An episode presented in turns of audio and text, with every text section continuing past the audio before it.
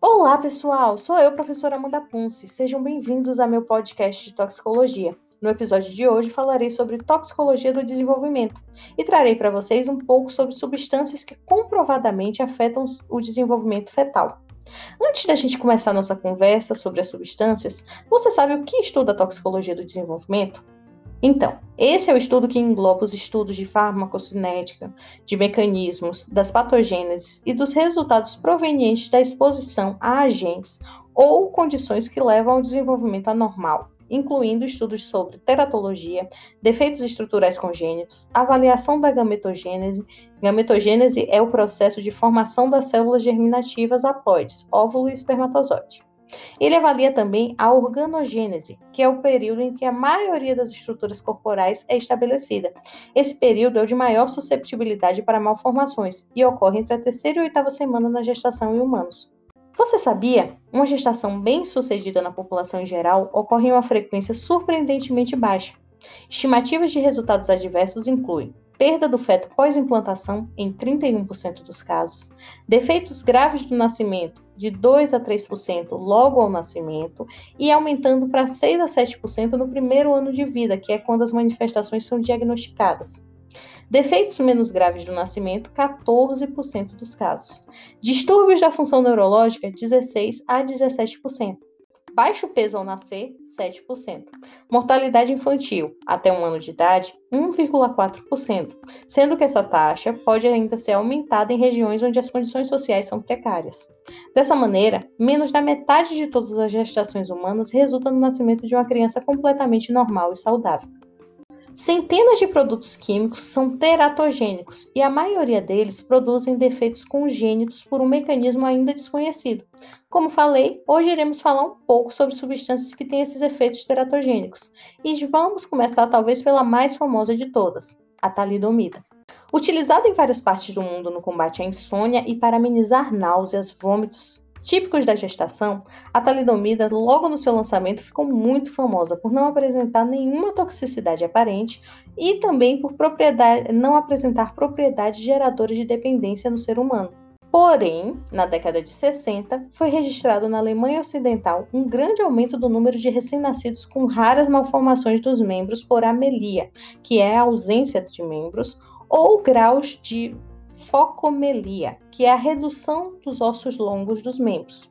Além disso, foram registradas doenças cardíacas congênitas, anomalias oculares, intestinais, renais e malformações auriculares externas e internas. Após diversos estudos epidemiológicos, todos os casos que ocorreram na época foram associados ao uso da talidomida.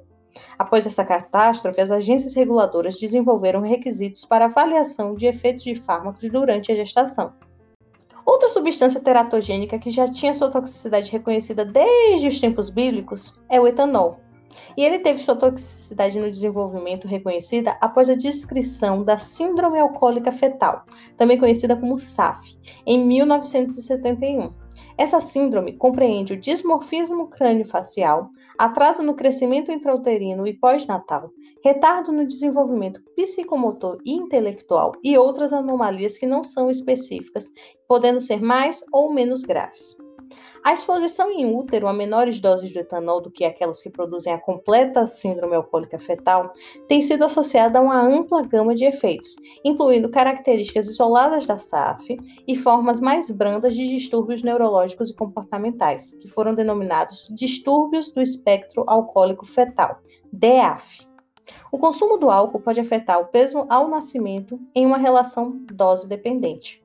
A exposição pré e pós-natal precoce à fumaça do tabaco ou seus constituintes pode representar a principal causa de doenças no desenvolvimento e morbidades induzidas ambientalmente.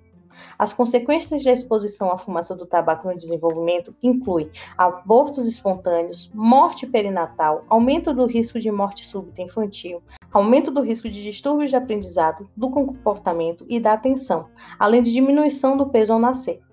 Um componente da fumaça do tabaco, a nicotina, é sabidamente neuroteratogênica e pode por si só produzir muitos dos resultados adversos do desenvolvimento associado à fumaça do tabaco. A exposição perinatal a essa toxina pode também afetar a morfogênese de ramificação e maturação do pulmão, provocando alteração da função fisiológica. A fumaça do tabaco no meio ambiente, né, de forma passiva, também representa um risco significativo para a gestante que não é fumante. E não são somente substâncias comprovadamente tóxicas, como o tabaco e o etanol, que causam problemas. A exposição à vitamina A, o retinol, pode causar malformações da face, membros, coração, sistema nervoso central e esqueleto. Já foram relatados também, por conta do uso dessa substância, abortos espontâneos, crianças nascidas com pelo menos uma grande malformação e inúmeras crianças expostas têm apresentado scores de QI abaixo de 85 aos 5 anos de idade.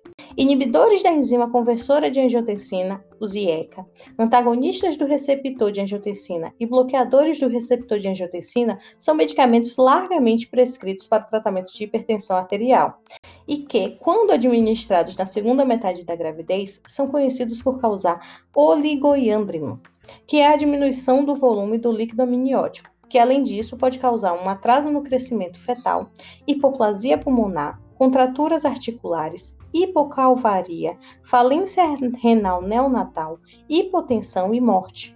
Alguns estudos sugerem que a exposição no primeiro trimestre gestacional deva ser evitada. O dietilestebistrol, o DES, é um estrógeno não esteroide sintético que foi amplamente utilizado entre a década de 40 e 70 nos Estados Unidos para prevenir o aborto. Só que rapidamente ele foi associado ao adenocarcinoma das células claras da vagina.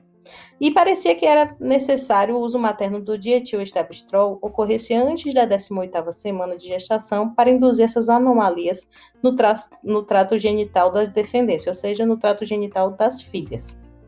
Nos descendentes masculinos das gestantes expostas, verificou-se uma incidência de anomalias no sistema reprodutivo, além do baixo volume de sêmen ejaculado e baixa qualidade do sêmen, o reconhecimento de manifestações latentes e devastadoras da exposição pré-natal ao dietiloestabistrol ampliou a magnitude e o alcance potencial de resultados adversos das exposições intrauterinas. Um estudo recente realizado com camundongos sugere que o aumento da susceptibilidade às anomalias atribuídas à exposição do dietiloestabistrol pode ser passado para futuras gerações de mães expostas. Então, pessoal, por hoje é isso. Como vocês podem perceber, diversas substâncias podem ser prejudiciais à perfeita formação de um feto. Por isso, devemos sempre nos atentar quando estamos juntos a pacientes gestantes e orientá-las a ter cuidado com o uso de certas substâncias. Muito obrigada por escutar até aqui e não deixe de responder as questões da AD. Nos encontraremos na aula síncrona. Até lá!